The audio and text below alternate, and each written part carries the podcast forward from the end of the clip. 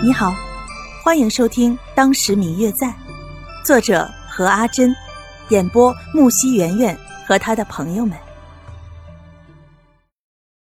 第一百八十集。那时候还在想，这是哪家的女儿啊，竟有这样的勇气？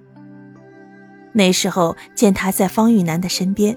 与方玉楠相互关心、互相温暖的情景，差点让他对眼前的这个女孩子禁不住产生了好奇。从以前认识方玉楠的时候，就经常听他念叨起自己有一个青梅竹马，如何如何。可总觉得这天下的女子也不外乎就那些样子，直到看见她，才觉得与其他的女子真不一样。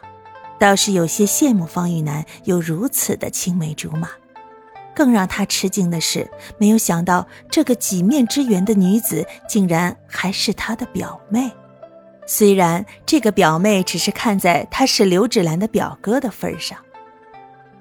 此时看着白若秋的身影，刘静安嘴角浮现出一抹笑容，是真的不愿打破这样的场景。毕竟，自古窈窕淑女的姿态都是美的。表妹，白若秋的思绪突然就被刘静安打断，想起自己还站在刘府大门，而刘静安还站在一旁等着自己，默默的回头看了他一眼，默默的跟在他身后走了。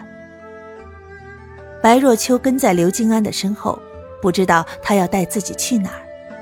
不过他想，听见他说很久没有见过朋友了，应该会带自己去花府见花如姐姐，或者去林府找林婉倩吧。何况他与花瓶错、林清月可都是好朋友呢。白若秋跟在刘静安的身后，很久都没有这么出来玩过了，一时间感觉心情无比的高兴。自从来到刘府之后，便没有像今天这样自在的出来过了。出门的时候，不是有下人们跟着，就是有静香跟着自己。像上次这么自由自在的出去，还是刚到京城的时候。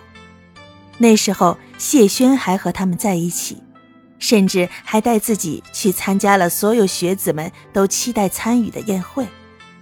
而现在，所有的时间。不过过去了几个月而已，但是却给人感觉过了很多年一般。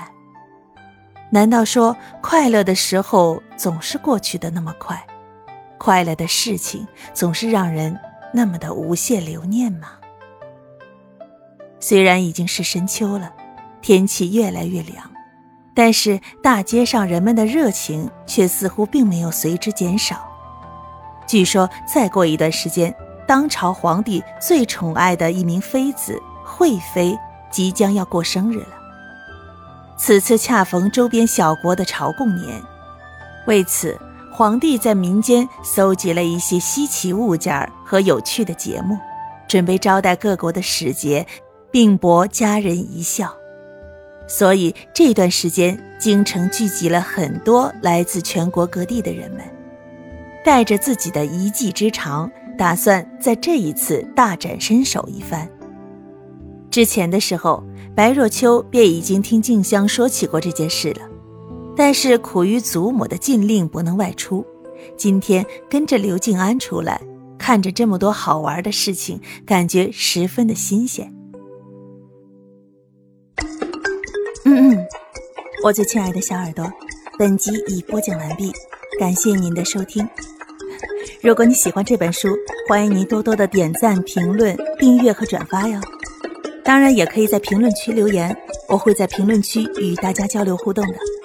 喜欢这本书就给他点个赞吧，你的点赞和评论是我们创作最大的动力。感谢您的收听。